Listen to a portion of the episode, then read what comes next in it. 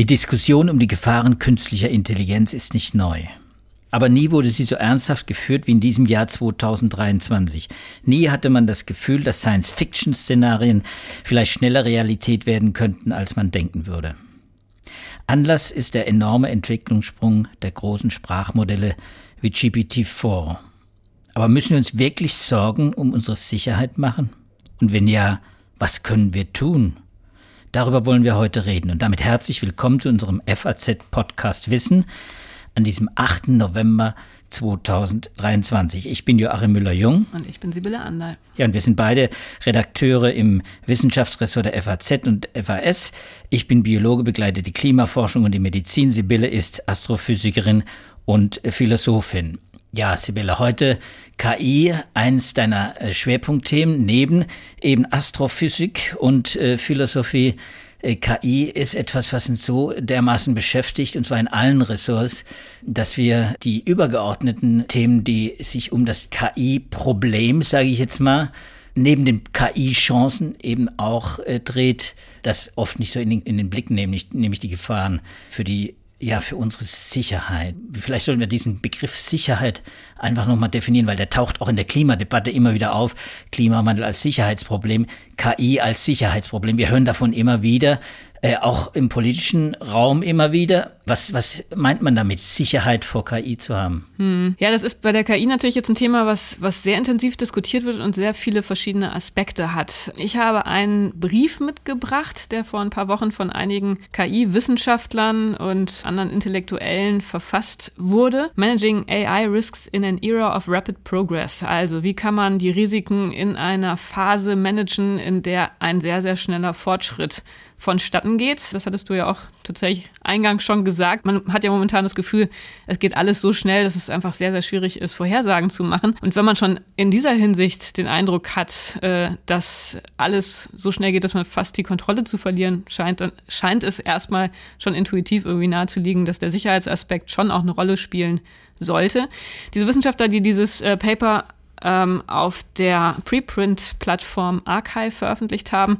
Dazu gehören Geoffrey Hinton, an den erinnern wir uns noch, äh, natürlich ganz wichtiger KI-Wissenschaftler, der ja schon früher in diesem Jahr sehr vehement ähm, vor den Gefahren der KI gewarnt hat, die immer wieder mit der Atombombentechnologie vergleicht. Dann aber auch zum Beispiel Daniel Kahnemann und aus Deutschland Frank Hutter von der Uni Freiburg. Mit dem hatte ich auch neulich gesprochen, der hatte mich auch auf, diesen, auf dieses Paper aufmerksam gemacht. Und was in diesem Paper beschrieben wird, wird erstmal festgestellt, es ist tatsächlich so, wie es uns allen geht. Es ist ein überraschend schneller Fortschritt. Immer wieder entwickeln sich Eigenschaften, die man so gar nicht vorhergesehen hat. Und es ist kein Ende in Sicht. Also eine weitere Skalierung der großen Sprachmodelle, die ist problemlos möglich. Die Unternehmen, die großen Unternehmen, die haben die entsprechenden Kapazitäten und gleichzeitig wird zu wenig in Sicherheit investiert, weil der Fokus vor allem erstmal auf dem schneller und immer leistungsfähiger liegt. Und was die Risiken angeht, beschreiben sie da verschiedene Ebenen. Das erste große Problemfeld sind natürlich die gesellschaftlichen Risiken.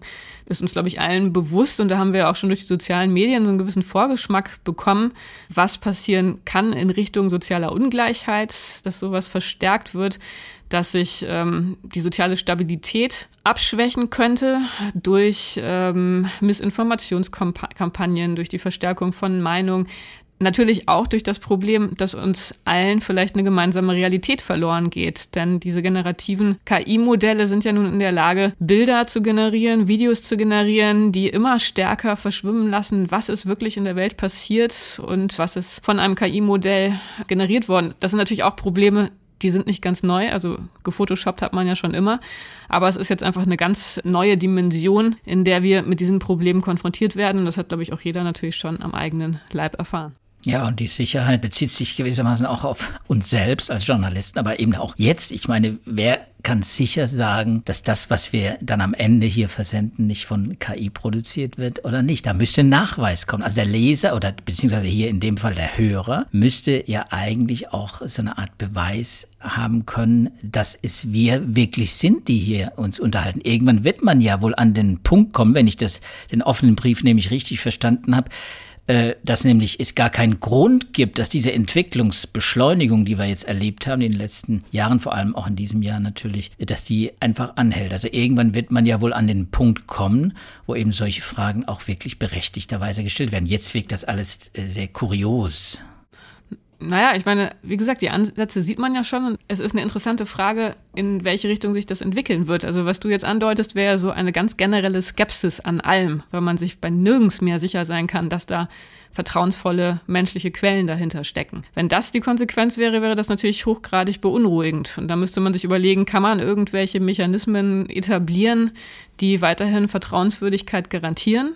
Ist, glaube ich, alles andere als trivial, diese Aufgabe. Wenn man jetzt eher in die Gruppe der, der Optimisten ähm, gehört, dann würde man vielleicht sagen, naja, abgeschwächt haben wir das Problem ja in der Tat schon jetzt und ähm, es muss dann halt einfach mit der Entwicklung neuer Kompetenzen einhergehen, dass Menschen viel genauer versuchen, sich ein zutreffendes Bild zu machen, besser die Quellen prüfen.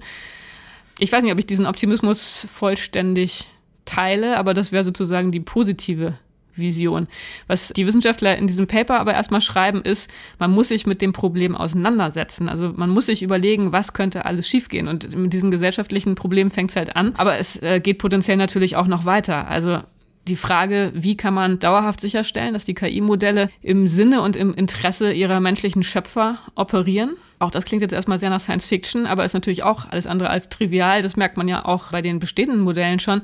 Es ist schon allein ein Kommunikationsproblem, dem Modell genau beizubringen, was man als Mensch überhaupt will, was man von ihm erwartet. Man hat das ja gesehen äh, mit Hate Speech und so weiter. Das sind äh, aufwendige Prozesse, Trainingsprozesse, äh, die da notwendig sind. Und wenn man dann aber noch weiterdenkt, wenn die Modelle noch besser werden und vielleicht irgendwann auch in der Lage sind, selber noch viel autonomer zu agieren, und auch da sehen wir jetzt ja schon erste Ansätze, dass zum Beispiel GPT relativ früh im Jahr schon Zugang zum Internet bekommen hat, äh, dass Leute ähm, Software gebastelt haben, wo GPT ihr Leben ein Stück weit mitorganisieren konnte, Pizza bestellen konnte und so weiter. Also wenn man den Modellen so viel Autonomie zugesteht und man sich dann noch überlegen würde, dass die vielleicht dann irgendwann wirklich so ein, eine Möglichkeit entwickeln, eigene Zielvorstellungen zu generieren, dann könnte man sich natürlich schon vorstellen, dass dann eine weitgehende Kontrollübertragung auf KI-Systeme mit Risiken einhergeht, die halt nicht nur die äh, Pizzabestellung betreffen, sondern dann auch tatsächlich kritische Infrastruktur und dann auch äh, gesellschaftlich hochrelevante Sicherheitslücken aufmachen können. Und da ist jetzt einfach die Forderung der Wissenschaftler, das muss man jetzt schon im Blick haben und ganz konkret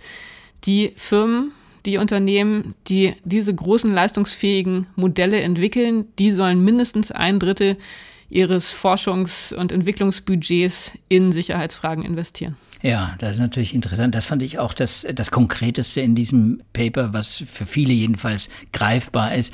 Die Forderung, eben dieses eine Drittel, wenigstens dieses eine Drittel, muss man ja wohl sagen, in ethische und eben in diese ganze Sicherheitsforschung geht. Dass das noch nicht passiert, äh, sondern eben der Fortschritt, der technologische Fortschritt natürlich vor allem finanziert wird, der in die Richtung eben geht, wie du es beschrieben hast, mehr Autonomie, mehr Leistung, mehr Menschenähnlichkeit, wie auch immer. Das gibt ja verschiedene Richtungen. Das ist schon schon einigermaßen beunruhigend. Ich habe gelesen vor ein paar Tagen auf einer Entwicklerkonferenz von OpenAI wurde ja auch bekannt gegeben, dass GPT jetzt äh, auch tatsächlich neuere Informationen, also sehr möglichst, möglichst neue Informationen aufnehmen kann und verarbeiten kann.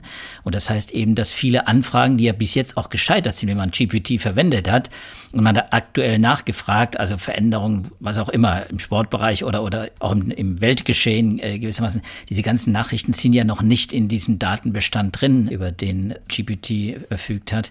Äh, das wird eben jetzt durch, durch das Internet gefüttert, offensichtlich, weil das Internet ist offen. Und du hast, wie soll ich sagen, du hast in deinem Montagsblog äh, für das Kursbuch, in dem du auch über das äh, geschrieben hast, über diese Entwicklung und die Diskussion um die Sicherheit geschrieben, dass es eben ganz entscheidend ist, dass jetzt da etwas passiert.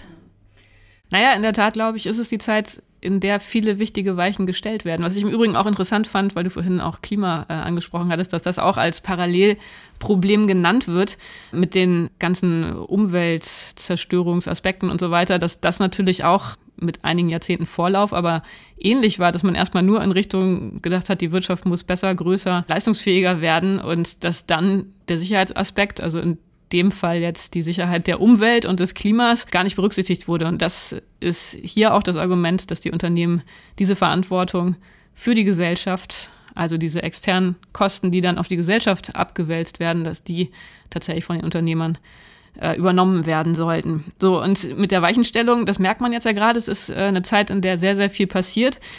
Wir haben das hier bei der Vorbereitung gemerkt, dass, also man könnte unendlich viele Declarations und Briefe und so weiter aufnehmen, weil gerade sich einfach fast jeder äußert. Und weil es auch diese beiden verschiedenen Lager gibt. Die einen, die halt wirklich sehr besorgt sind und sehr stark auf die Risiken hinweisen und die anderen, die sagen, naja, man muss halt schon auch, man darf nicht vergessen, dass die KI einfach auch unglaublich viele Chancen bringt und viel Nutzen für die Gesellschaften, für die Menschen bringen kann, auch gerade in wissenschaftlicher Forschung und also in ganz, ganz vielen Bereichen. Und das kommt oft in der Diskussion zugegebenermaßen ein bisschen zu kurz. Und in der vergangenen Woche war ja auch der Sicherheitsgipfel in Großbritannien. Da gab es wieder einige schriftliche Äußerungen der verschiedenen Länder, die dort waren.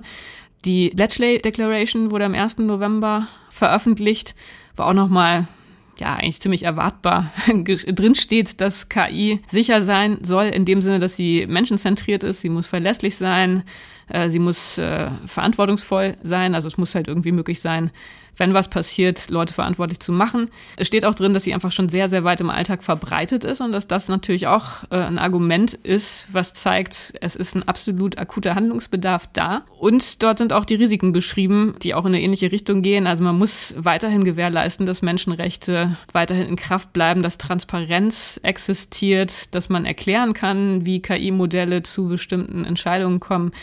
Also all diese Dinge, die man natürlich auch schon kennt und weiß. Mitglieder, die bei diesem Gipfel waren, haben hervorgehoben, dass es vielleicht sogar fast ein bisschen überraschend war, wie einig sich alle waren.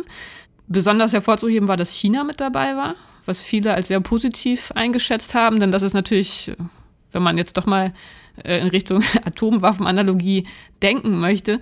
Es ist natürlich ein globales Problem und da müssen alle äh, zusammen Regeln finden und sich zusammen mit den Risiken auseinandersetzen. Und da bringt es dann nichts, wenn man große, wichtige Länder einfach ausschließt, weil man mit denen auf politischer Ebene gerade auch andere massive Probleme hat. Also das war auf jeden Fall sehr positiv.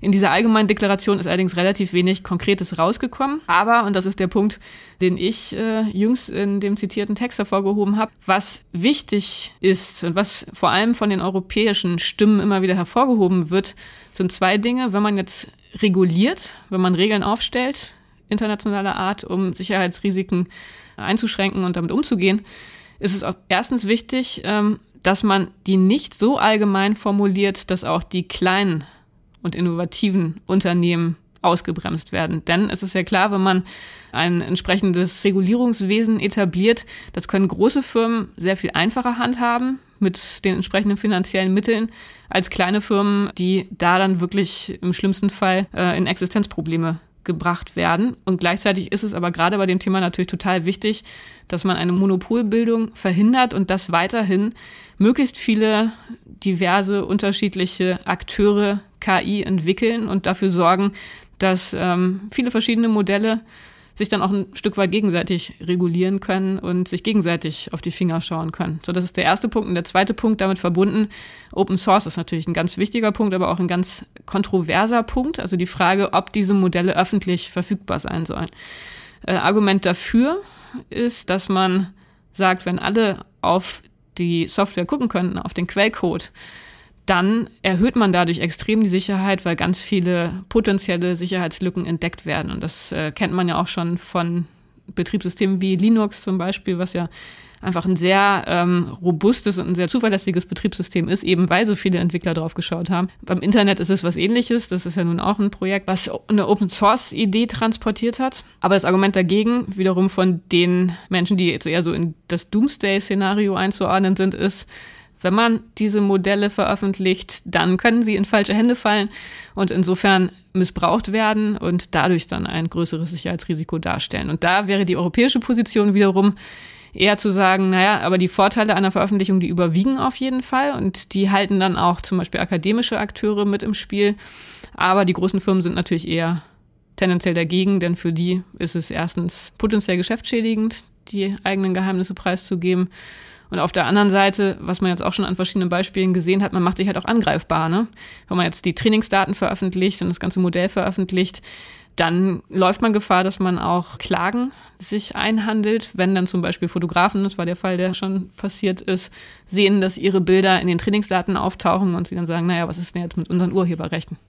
Also du, du skizzierst im Prinzip hier einen, einen großen Krieg. Ich will nicht sagen jetzt Weltkrieg, aber natürlich einen riesigen, eine riesige Auseinandersetzung um die Regulierung offensichtlich von KI, die uns da bevorsteht. Wir haben ja in, in der EU gibt's ja den AI Act, der in der Vorbereitung ist, der ist noch nicht beschlossen, aber auch da sieht man ja schon Diskussion. Da übrigens einen schönen Gruß und eine Empfehlung an die Leser, auch unseren anderen Podcast, der nämlich Künstliche Intelligenz heißt, auch mal reinzuhören. Da hat Holger Schmidt und Peter Buxmann, die haben sich darüber unterhalten mit einer Berliner Expertin für KI-Startups, wie eben der EU AI Act möglicherweise auch die Startups, gerade so diese kleinen Firmen und diese Szene, die sich da entwickelt, auch in Europa, die ja immer noch recht klein ist, also was heißt immer noch, von Anfang an recht klein war und, und auch so nicht so richtig auf die Beine kommt, wenn man das mit China vergleicht oder mit USA, dass diese Szene natürlich von diesem AI-Act äh, zum Beispiel betroffen ist und eben auch von Regularien, die da entwickelt werden. Also das sieht man auch da, jetzt schon in Europa gibt es diese Auseinandersetzung um Regulierung. Hier hast du jetzt etwas skizziert,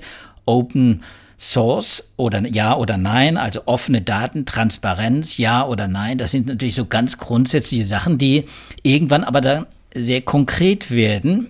Und da muss man sagen, wundert mich es natürlich nicht, dass man bei diesem AI-Gipfel, der jetzt in England stattgefunden hat, natürlich alle unterschreiben konnten, weil es natürlich auch komplett unkonkret war und eben auf der Ebene war, wo jeder unterschreiben kann, wie, wie so eine Präambel gewissermaßen, die da entwickelt wurde. Also meiner Meinung nach so eine Präambel, mehr war das nicht. Und wenn es denn mal konkret wird, dann wird man sich da wahrscheinlich ziemlich in die Haare kriegen. Also nicht nur zwischen China und USA, da werden die Europäer auch eine große Rolle spielen wollen, weil sie eben auch im Regulationsbereich ja dann relativ weit schon vorangehen jetzt. Also ich bin da etwas pessimistischer, was diese Regulierungsmöglichkeit von KI angeht. Ich fürchte, dass wir so ein bisschen laufen wie bei wie beim Klima eben zum Beispiel oder beim Artenschutz, wo man sagen muss, das geht schon seit 50 Jahren bald, wird es äh, sein, dass man darüber spricht, über die Probleme spricht, über auch die Untergangsszenarien. Und wir sind jetzt an einem Punkt, wo es konkret wird, aber es passiert trotzdem nicht. Wir haben eine völkerrechtliche Vereinbarung auch die wird im Prinzip faktisch nicht umgesetzt. Und äh, wir werden ja sehen, wie es da weitergeht. Aber auch da beim KI ist es klar, wenn es so abstrakt bleibt, wie es bis jetzt eben war bei diesem Gipfel, äh, dann würde ich sagen, dann müssen wir wahrscheinlich noch lange warten, bis da wirklich reguliert wird und bis die Kontrolle über die AI dann wirklich auch, bis wir sicher sein können, dass wir die Kontrolle behalten. Wobei man aber sagen muss, die Amerikaner, die sind auch mit einem eigenen Schriftstück dorthin gekommen. Eine Executive Order on Safe, Secure and Trustworthy AI von Präsident Biden. Die ist tatsächlich schon um einiges konkreter, muss man sagen. Also da wird ziemlich genau definiert, auf welche Themenbereiche man schauen muss, wie man das macht. Und er war konkret ein Punkt, der besonders kontrovers in der Open Source Community ähm, aufgenommen wurde. Und zwar ein Punkt, wo es darum geht, dass jetzt innerhalb von 270 Tagen geprüft werden soll, ob man die Veröffentlichung von komplett trainierten großen Sprachmodellen weiterhin erlauben soll oder nicht. Das ist halt eben genau die Frage, Sprachmodelle zu trainieren. Die großen Sprachmodelle, das braucht natürlich unglaublich viel Rechenkapazität. Das kann nicht jeder machen. Das können letztendlich nur die großen Unternehmen machen. Und insofern ist eine echte Veröffentlichung von so einem Modell halt nur diejenige, wo auch die Gewichte mitgeliefert werden. Also das Modell, so wie es in trainierter Form vorliegt. Das hat Facebook, also Meta, hat es gemacht. Die anderen Unternehmen haben es bisher nicht gemacht. Eben mit diesem Argument, dass es zu gefährlich ist, dass es Missbrauch die Tür öffnet. Und das ist aber natürlich eine interessante Frage und eine ganz entscheidende Frage, weil wenn das wirklich verboten wird, dann ist genau dieses Risiko da, dass nur die großen Unternehmen diese großen, sehr umfassend leistungsfähigen Modelle entwickeln und weiterentwickeln können. Und dass der Zugang für alle kleineren Unternehmen und eben auch für die akademische Forschung deutlich erschwert wird. Ja, das ist äh, mit Sicherheit eine ganz wichtige Weichenstellung. Aber ich glaube, die ist auch nicht nur getrieben jetzt technologisch durch Open Source oder nicht Open Source, Transparenz oder nicht Transparenz, sondern ich glaube, die ist quasi digitalpolitisch auch getrieben, vielleicht sogar weltpolitisch getrieben. Ich nehme nämlich an, aufgrund der Entwicklung, die man ja in dem Bereich schon sehr lange beobachten kann, nämlich zum Beispiel Abschottung von chinesischen Softwareunternehmen, von chinesischer Technologie überhaupt, Halbleitertechnologie. Hier gibt es protektionistische Maßnahmen schon, die schon quasi in Kraft sind, wo verboten wird, zum Beispiel die Huawei-Technologie für die digitale Funktechnologie zum Beispiel einzusetzen, weil man Angst vor Spionage hat. Da spielen also politisch, geopolitische Großentwicklungen eine Rolle, die da wahrscheinlich nicht ausbleiben können angesichts dessen, was du eigentlich schön erzählt hast, äh, um was es dabei geht, nämlich wirklich um Kontrolle. Und da geht es ja auch um Kontrolle von Waffen zum Beispiel, auch um Kontrolle von Behörden, um Kontrolle von überhaupt Netzwerken, die in der westlichen wie in der östlichen Hemisphäre dann aufgebaut werden. Also ich bin da geopolitisch auch eher immer noch auf der pessimistischen Seite. Ich glaube, diese protektionistischen Tendenzen, die es da gibt, die werden sich wahrscheinlich durchsetzen. Und das ist wahrscheinlich auch der Grund, warum eben Biden diese Umsetzungsrichtlinie, diese Executive Disorder auch erlassen hat, weil er sagt, da möchte ich relativ schnell Klarheit haben, äh, damit wir Amerikaner keinen Nachteil haben. Denn das muss einem ja klar sein und das wird in jedem Podcast, der sich mit KI beschäftigt, auch immer wieder klar, auch in jedem Artikel, den wir veröffentlichen, hier geht's um richtig viel, auch um richtig viel Geld, aber auch eben auch um richtig viel Know-how. Und da kämpfen wir Europäer im Prinzip zwischen den großen Blöcken Amerika und äh, China, die die meisten Patente, die die meisten Veröffentlichungen, die auch die großen Technologieunternehmen haben, natürlich so ein bisschen auf verlorenem Posten. Aber ich glaube, vielleicht wird sich das ja auch ändern durch, durch die Regulierungsmöglichkeiten. Denn dass es Regulierung gibt, und geben muss, das ist, glaube ich, jedem klar. Also mein Standpunkt ist ja relativ klar und das ist in diesem einen Brief von hinten ja dann auch äh, deutlich geworden. Wir haben Regulierungen im Bereich des Finanzwesens. Die, der Finanzmarkt wird reguliert, muss reguliert werden. Das wissen inzwischen alle seit 2008, seit der großen Finanzkrise. Der äh, Pharmazeutikermarkt, also Medikamentenentwicklung, wird und muss reguliert werden. Auch da ist Missbrauch eben möglich und ist gefährlich. Und natürlich auch Atomtechnik. Vielleicht sogar das adäquateste Vergleichsbeispiel, weil es wirklich um große Gefahren geht, die eben bis zum Verbraucher eben auch bei jedem ankommen. Also diese Sicherheitsprobleme sind eben keine großen, rein strategischen Sicherheitsprobleme, sondern es sind sehr konkrete Sicherheitsprobleme, die auftreten. Aber an dieser Stelle ähm, finde ich persönlich auch interessant, um jetzt nochmal einen kleinen Ausblick anzuschließen, tatsächlich die Frage, wie gefährlich kann es denn eigentlich werden? Welche Fähigkeiten können wir noch erwarten von den Modellen, wenn sie einfach immer größer gemacht werden? Wir haben ja jetzt schon an manchen Stellen gesehen, dass zumindest diskutiert wurde, ob es emergente Fähigkeiten gegeben hat. Also im Sinne von, das Modell konnte ganz plötzlich etwas, wo keiner wusste, woher es das konnte. Also wo keiner entsprechendes Training veranlasst hat oder das äh, einfach nicht reingesteckt wurde. Also zum Beispiel äh, wird das Few-Shot-Prompting als so ein Beispiel gehandelt. Also dass Modelle, dass diese großen Sprachmodelle mittlerweile anhand nur weniger Beispiele Regeln lernen können. Das war was, was ganz plötzlich erst auftauchte vom Übergang von GPT 2 zu 3. Da gibt es verschiedene Beispiele, auch das ist nicht ganz un unumstritten, aber deshalb ist natürlich die Sorge, vielleicht könnte da im Grunde beliebiges äh, resultieren, wenn die Netzwerke einfach immer größer werden, immer mehr Trainingsdaten, immer mehr Rechenkapazität. Und da ist dann der Weg wiederum in die Philosophie nicht ganz weit. Und das ist natürlich das, was ich dann besonders spannend und interessant finde, denn letztendlich, wenn man sich die Frage stellt, wie gefährlich könnten diese Modelle denn sein, dann hat man natürlich immer dieses Science-Fiction-Szenario, so ein Modell entwickelt irgendwann plötzlich ein Bewusstsein, entwickelt eigene böse Ziele und versucht dann den Menschen zu schaden. Und das sind Fragen, die jetzt eine praktische Relevanz in gewisser Weise bekommen, die aber natürlich im Kern philosophisch sind. Denn Im Kern Frage philosophisch, aber gar nicht so abstrakt sind, eben wie die Philosophie dann oft wird, sondern sie sind sehr konkret. Also wie weit sind wir denn da? Würde mich mal interessieren bei dieser Frage eben gerade Bewusstseinsentwicklung bei KI. Also wann entwickelt sie einen eigenen Willen? Ja, das ist natürlich auch eine ganz große Diskussion. Das ist eine Diskussion, die aber auch in der Philosophie des Geistes schon seit vielen Jahrzehnten geführt wird. Auch da gibt es viele interessante Papers, über die man vielleicht nochmal einen eigenen Podcast hätte machen können. Eine schöne Zusammenfassung ist von David Chalmers, den vielleicht manche kennen, die sich ein bisschen mit der Philosophie des Geistes beschäftigt haben. Der hat wahnsinnig viel zum Bewusstsein und zum harten Problem des Bewusstseins gemacht. Also hat da schon wirklich sehr, sehr viel gedankliche Arbeit hinein investiert und der hat jetzt vor einigen Monaten einen Vortrag gehalten zu der Frage, ob die großen Sprachmodelle Bewusstsein entwickeln können. Und das ist äh, ein Paper, das ich schon empfehlen kann, weil es sehr anregend ist, weil es auch einfach sehr zugänglich geschrieben ist. Also anders als manch andere technische Philosophie-Artikel ist es im Grunde eine Verschriftlichung eines Vortrags, so liest es sich auch. Und da geht er einfach eine Liste durch von Eigenschaften, die einem nahelegen könnten, dass ein großes Sprachmodell Bewusstsein hat. Und da geht er einfach äh, diese verschiedenen Punkte durch und äh, guckt, ob das geeignet sein könnte, für Bewusstsein zu argumentieren oder nicht. Also er fängt an als erstes mit der Selbstauskunft. Dieses Beispiel kennen wir ja auch noch, als der Google-Ingenieur plötzlich dachte, sein Modell habe Bewusstsein entwickelt, weil es das einfach behauptet hat. Da ist es dann relativ klar, darauf kann man nicht besonders viel ähm, geben, wenn das Sprachmodell das selber sagt, denn man weiß ja, wie sie trainiert werden. Diese Modelle werden so trainiert, dass sie sich wie Menschen äußern und insofern alles, was mit Sprache zu tun hat, führt nicht weit. Genauso wie der Turing-Test, der nun sonst auch immer als wichtige Marke beschrieben wurde in der Philosophie, um über die menschenähnliche Intelligenz einer Maschine Auskunft zu geben. Also das alles können wir bei den großen Sprachmodellen nicht gebrauchen. Andere Dinge, die er dann aufzählt, Biologie. Das ist was, was von John Searle kommt, vom auch recht bekannten Philosophen aus der Philosophie des Geistes, der sagt, alles, was mit Drähten zu tun hat, mit Platinen, das kann sowieso kein Bewusstsein entwickeln. Wir brauchen Biologie. Bewusstsein ist an die Biologie gekoppelt. Auch das ist jetzt kein besonders starkes Argument. Dann nächste Frage, brauchen wir vielleicht Körperlichkeit? Brauchen wir Sinne?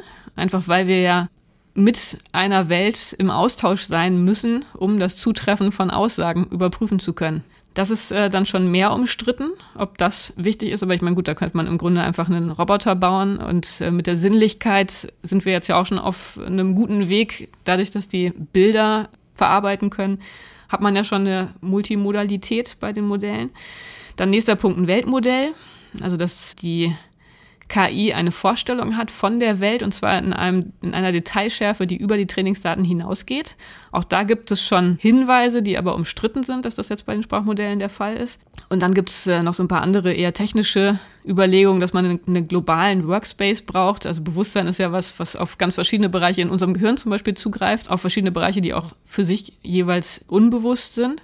Und insofern würde man denken, vielleicht braucht man eine ähnliche Architektur. Das ist jetzt bei den großen Sprachmodellen noch nicht gegeben. Ähnliches Argument, äh, rekursive Verarbeitung von Informationen.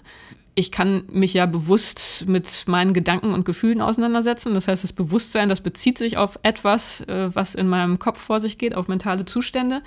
Sowas könnte, könnten Sprachmodelle jetzt auch in dem Sinne von ihrer Architektur her auch noch nicht leisten. Und dann der letzte Punkt, man würde denken, Bewusstsein ist an irgendeinen Agenten gekoppelt, also an eine Persönlichkeit. Und auch das ist bei den großen Sprachmodellen natürlich noch nicht der Fall. Die plappern das nach, was man ihnen eingibt. Man kann ihnen natürlich eine Persönlichkeit beschreiben und die nehmen sie dann an. Aber kurze Zeit später ist dann wieder alles vergessen. Aber auch das natürlich kein grundlegender Punkt. Man könnte sich bei all dem überlegen, wie man das technisch umschiffen könnte. Und das ist natürlich schon erstmal ein interessanter Befund, zu sagen, es gibt eine Reihe von Punkten, die sind jetzt noch nicht erfüllt bei den großen Sprachmodellen, so wie sie derzeit ähm, sich uns präsentieren, aber es ist auf jeden Fall nicht dabei, wo man sagen würde, es ist prinzipiell unmöglich. Ja, jetzt hast du mich gedanklich zehn Jahre fast, glaube ich, äh, zurückversetzt in eine, einen Kinobesuch Transcendence. Ich weiß nicht, ob du den gesehen hast mit Rebecca Hall und Johnny Depp. Ein äh, super interessanter Film, der im Prinzip das alles umsetzt, was du jetzt gewissermaßen an Kriterien aufgelistet hast, was KI, autonome KI, dann können sollte, um ihr Bewusstsein auch zuzusprechen. Da geht es nämlich um eine KI, die Bewusstsein entwickelt, und zwar hm, eine sehr stark, äh, wie soll man sagen, eine mächtige KI, die über die ganze Welt dann am Ende herrscht, äh, durch die Vernetzung, die wir heute schon haben, die quasi über Nacht gekommen ist, durch einen, ja, durch einen Anschlag auf eben den Will Caster, der damals von Johnny Depp gespielt wurde. Ein sehr spannender Film, aber im Prinzip das Szenario, ein dystopisches Szenario, muss man sagen, auch wirklich Gänsehautfilm, aber jedenfalls für mich äh, damals ein Film gewesen, wo ich dachte, ja, das ist natürlich so weit weg, äh, das ist ja Odyssee 2000 und dann, und dann noch ein bisschen 100 Jahre weiter gedacht. Aber nachdem wir jetzt über, darüber gesprochen haben, wie die Entwicklungsschritte jetzt inzwischen in, bei der KI vorangehen, muss man sagen, ja, why not in 10 Jahren oder in 20 Jahren? Äh, also mir scheint äh, die Entwicklung im Moment so schnell zu sein, dass wir äh, uns mit dem Thema natürlich äh, sowieso ständig beschäftigen müssen, aber eben auch in den Sicherheitsrisiken und nicht nur mit den Chancen. Das ist ein wichtiger Punkt für uns, für mich als Medizinjournalist natürlich wichtig, wo wird die KI eingesetzt und da kann sie auch sehr gut eingesetzt werden, ohne Bewusstsein als Assistent äh, in den Kliniken, in den Praxen und so weiter, auch für den Patienten selbst natürlich. Aber am Ende geht es um etwas Größeres und wahrscheinlich auch etwas, ja, schon etwas Bedrohlicheres. Ich glaube, da muss jetzt äh, gehandelt werden und deswegen glaube ich, ist gut, dass man sich jetzt mit den Themen. Ja, aber es ist gut, dass du das sagst. Also ich meine, die Bewusstseinsfrage, das ist natürlich irgendwie eine, ist eine philosophische anregende Frage. Es ist eine spannende Frage, weil es so viele Verbindungen zu Science-Fiction-Erzählungen gibt. Es ist keine, die jetzt wirklich akut relevant ist. Aber es ist natürlich schon auch interessant, also man, man würde ja sagen, für die aktuellen Anwendungen braucht man Bewusstsein natürlich überhaupt gar nicht für eine KI. Im Gegenteil, das wäre eher schlecht. Aber eine Frage, die in der KI-Community auch diskutiert wird, die ich wirklich spannend finde, die aber natürlich auch weit über die KI-Forschung hinausgeht, ist dann die Frage, vielleicht liefert ja Bewusstsein, die Entwicklung von Bewusstsein einen enormen Vorteil in der Verarbeitung von Informationen und beim Lernen. Und insofern wäre es, äh, wenn man jetzt in so einer Evolutionsperspektive denkt, das war ja noch unser letzter Podcast, könnte es dann sogar etwas sein, was sich dann automatisch entwickeln könnte, weil es eben einen Trainingsvorteil liefert. Und das wäre natürlich eine interessante Frage, wo man dann nicht, nicht in dem Sinne was reinstecken müsste, sondern denken könnte, ähm, es könnte einfach über eine Zielvorgabe als Nebenprodukt sozusagen entstehen. Ja, es könnte auch über Rückkopplungsschleifen natürlich eine Beschleunigung des Fortschritts bewirken. Einfach das, was es jetzt auch schon kann, nämlich selbst programmieren, durch die Selbstprogrammierung, durch die Selbstausbeutung, Selbstnutzung, äh, dann auch Prozesse in Gang zu setzen, die das Ganze, das ohnehin jetzt noch menschengetrieben ist, aber dann eben KI-getrieben ist, noch beschleunigt. Also klar, also ein, ein Punkt mehr, würde ich sagen, ein Argument mehr, um sich jetzt äh, mit den Fragen auch zu beschäftigen, weil die Dinge kommen ja wirklich über Nacht im Moment. Da würde ich jetzt gerne sagen, dass wir dazu sicherlich noch ganz viele Podcasts machen werden, aber leider ist die traurige Realität, dass wir wahrscheinlich nur noch zwei Podcasts in diesem Jahr machen werden. Wir hatten Sie gefragt, ob Sie für uns Themenvorschläge haben. Wir haben auch schon ein paar bekommen, aus denen werden wir in den nächsten Wochen unsere Favoriten auswählen. Aber wenn Sie noch weitere Ideen haben, die uns vielleicht noch mehr begeistern, wo wir schon einige wirklich tolle Vorschläge bekommen haben, dann schicken Sie uns die doch gerne per E-Mail an wissenschaft.faz.de unter dem Betreff Podcast Wissenschaft. Ja, und wenn Ihnen die Folge gefallen hat und wenn Sie natürlich die nächsten Folgen auch gerne hören wollen, dann können Sie uns natürlich auf allen üblichen Podcast-Plattformen erreichen und abonnieren. Ja, und ich glaube, Sibylle, den tränenreichen Abschied haben wir immer noch vor uns, auch wenn ich jetzt schon eine ja, Träne genau. gedrückt habe. Aber das war es äh, jedenfalls für diesmal. Wir verabschieden uns und hoffen, dass Sie dann auch beim nächsten Mal wieder dabei sind. Ich sage Tschüss und bleiben Sie gesund. Bis dann, Tschüss.